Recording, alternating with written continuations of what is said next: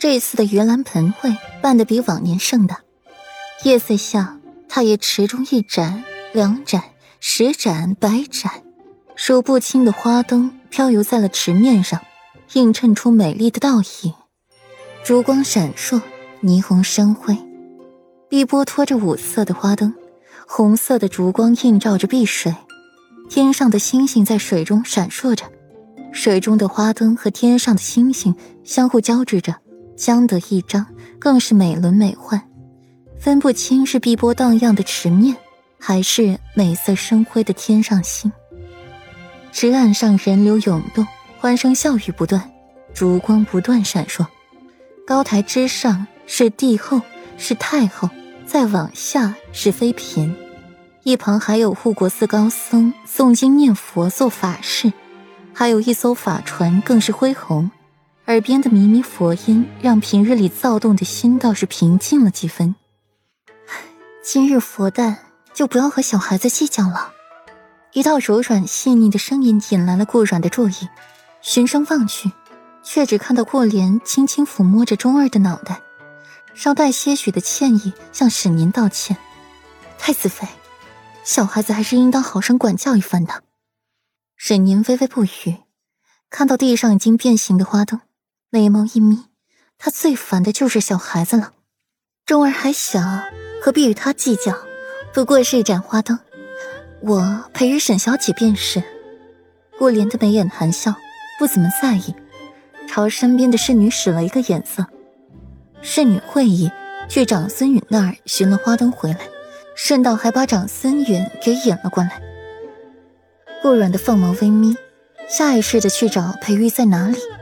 见他与皇帝相谈甚欢，一时抽不开身。轻轻呼出了一口气，当即撇下了左长安，挑事的朝沈宁那边走，却被人拦了去路。世子妃，许久不见，又漂亮了。柳岩走近，拦着顾软的去路，阴阳怪气道：“许久不见，柳小姐的三千烦恼丝又回来了。”顾阮看到了柳岩的头发，若有所思，想起那条狗，可惜呀。是波斯名犬不错，只可惜天不垂怜，早早的就死了，还是舔舐了柳岩的发根死的。只是那毒这么厉害，为何柳岩却迟迟不发作呢？南疆奇毒是南疆奇毒，衰炎是衰炎，药效都不一样。柳岩是怎么活到现在的？还是背后有高人帮他？你被顾软戳到痛脚。柳岩气得说不出话。世子妃，你也只有逞一下口舌之能了。咱们走着瞧。柳岩愤怒的一甩袖子离开，临走时还恶毒的瞪了顾然一眼。那总比旁人没得逞好。慢走不送。顾然怼柳岩的小模样落在了长孙允眼里。长孙允桃花眸一暗，有了一些思考。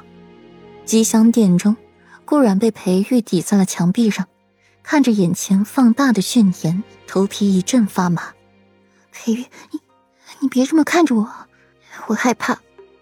软软，为夫这才一会儿不在你身边，你这就野花遍地开了。怎么，是家花不比野花香吗？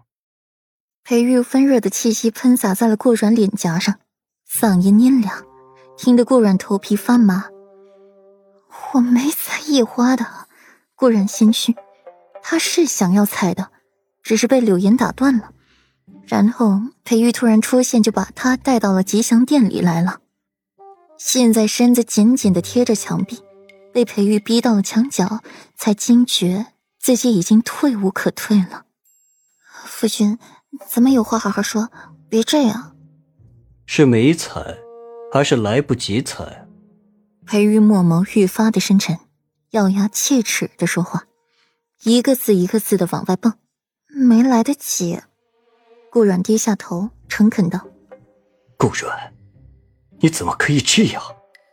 裴玉手钳制住了顾软的下颌，强迫他抬头看着自己，眼里尽是恨铁不成钢和满满的委屈。